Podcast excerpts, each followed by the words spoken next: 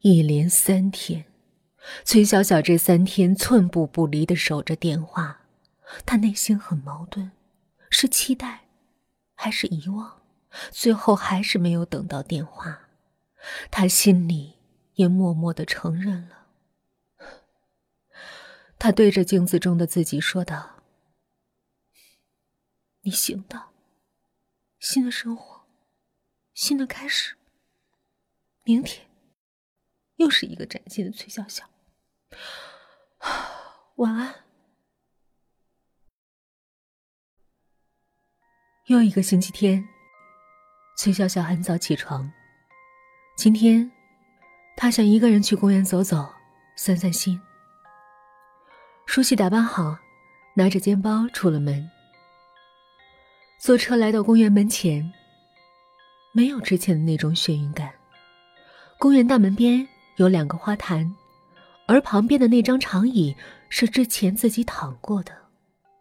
匆匆往里走，右边有一个管理室，从门口看过去，管理室中有一块电子报时钟，上面发出电子声音。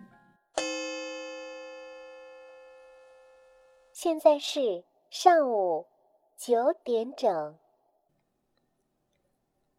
踏进公园。首先看见的是一个硕大的广场，右边是一座巨大的摩天轮，在摩天轮中穿越几条云霄飞车的跑道，时不时传来几声尖叫，到处都是拥挤的人群。走在广场上，突然手机响了，崔小小拿出手机一看，是李雨泽打来的。喂。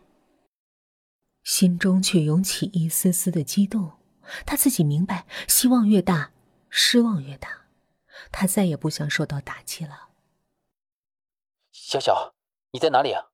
我有话要和你说。喂，你说什么？这里太吵了，我听不清。你你等一下啊。崔小小快步的往广场一侧的小树林走去，那里会比较安静一些。你在哪里啊？我我在公园，对，就是我们上次那公园。好，你等着我，我现在就去，我有话要和你说。嗯，那我就在公园冷饮店门口等你。崔小小说完，挂了电话。崔小小看着人来人往的游客，云霄飞车的尖叫声，各种小礼品店打折促销声。一家三口牵手讨论去哪里玩的，看着三口之家，期望对未来的憧憬。等了一段时间，背后传来一阵喘息而熟悉的声音：“小小，我来了。”崔小小猛地一回头，却没有发现任何人。难道又是自己的幻觉？再看向其他地方。云霄飞车的尖叫突然消失了，打折促销声也消失了，一家三口不见了，整个公园安静的，连他自己的心跳声都能听见。这时他才发现，整个公园死一般的寂静，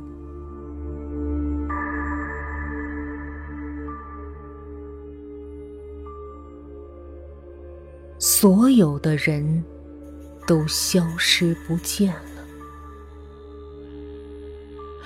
崔小小走进冷饮店里，这里是和李雨泽说好见面的地方。冷饮店很怪异，冷饮店每个桌子上都有剩下的食物或者已经融化的冷饮，只是看不见任何人。崔小小心里无奈的笑道：“又是这样。”大白天的，还闹鬼不成？我就在这里等，你们肯定会出现。他取出一杯冰淇淋，找了一个位置坐下，一勺一勺的吃着。等着等着，他却迷迷糊糊的睡着了。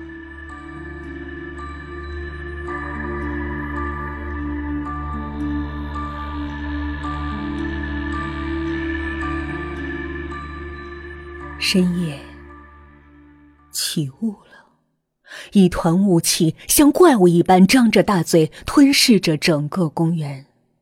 趴在店内餐桌上的崔小小熟睡着，隐约听见一声：“小小，快逃！”他猛地一下子坐起来，抬头左右看了看，刚才的声音好像李雨泽。看着黯然无光、伸手不见五指的公园，崔小小心里咯噔了一下。怎么回事？刚才那个梦……他抬头看着殿外被黑暗吞噬的景色，李雨泽没来。他在漆黑之中摸索到照明开关。强烈的灯光让自己看清这个死一般寂静的世界。整个冷饮店还是没有一个人影。现在的公园也该早已关闭了，只是他不明白为什么没有工作人员发现他。难道不是自己也看不见他们，而是他们？看不见自己，不可能，绝对不会有这种事情出现。他在店内找到一个手电筒，一个人离开店去寻找李雨泽。先去管理处吧，如果有人值班，我就可以把情况先告诉他，他们肯定是能帮我找人的。根据记忆的路程走着，却走了很久，不见管理处。是自己记错了路，还是天黑，自己走错了？这时候，忽然听见一片声嘶力竭的惨叫声，声音就在自己的周围。他原地的转了几圈，却能确定声音就在四周，但是为什么看不见人？崔小小惊恐的大喊：“林泽，你给我出来！”一阵阵回声嘹亮的在公园内飘荡。怎么会这样？怎么会这样？突然，耳边传来一声惨叫：“快跑！大家快跑啊！”崔小小突然觉得恐惧起来，扭头拼命的往回跑，气喘吁吁的跑回冷饮店。有光线的地方比较安全。这时，耳边还是会浮现那句话：“跑，快跑！”崔小小吓得魂不守舍的又跑起来，她也不知道自己在公园跑了多久，实在跑不动，她就找了个地方坐了下来。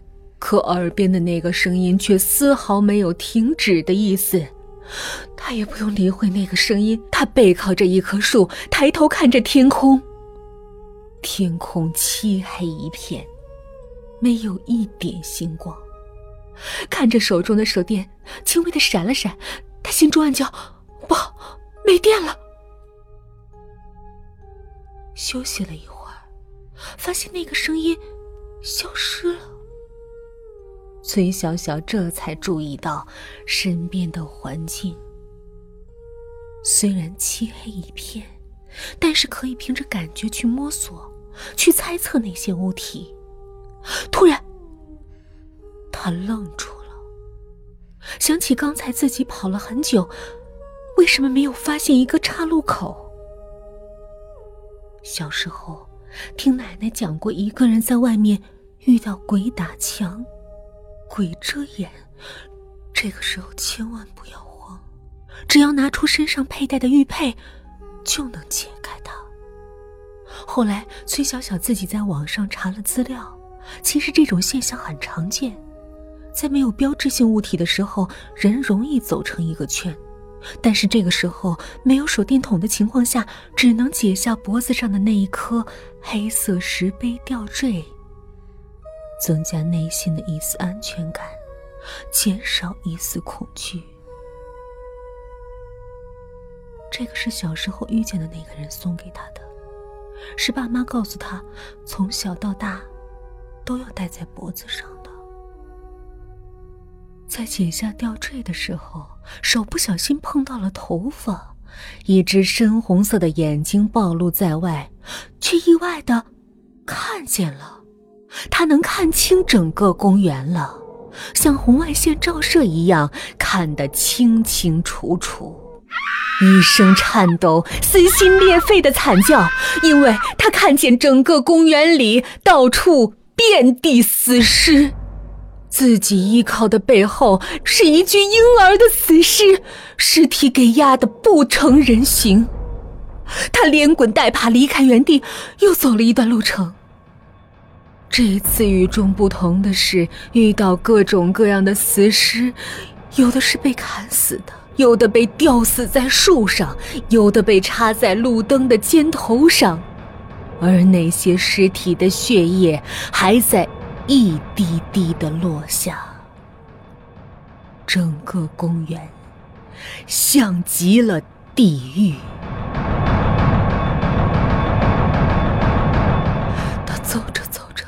又听见一阵阵的惨叫声，我声音的发源地跑去，这次可以用他的右眼看清了。他愣住了，只见李雨泽拿着一把刀，追着一群人相互厮打起来。李雨泽，你疯了吗？你为什么要杀人？崔小小一个踉跄摔倒在地，这时一个小女孩跑过来，李宇则在背后一刀砍过去，鲜血喷了一地，一部分直接穿透她的身体过去，李宇则转身提刀就离开。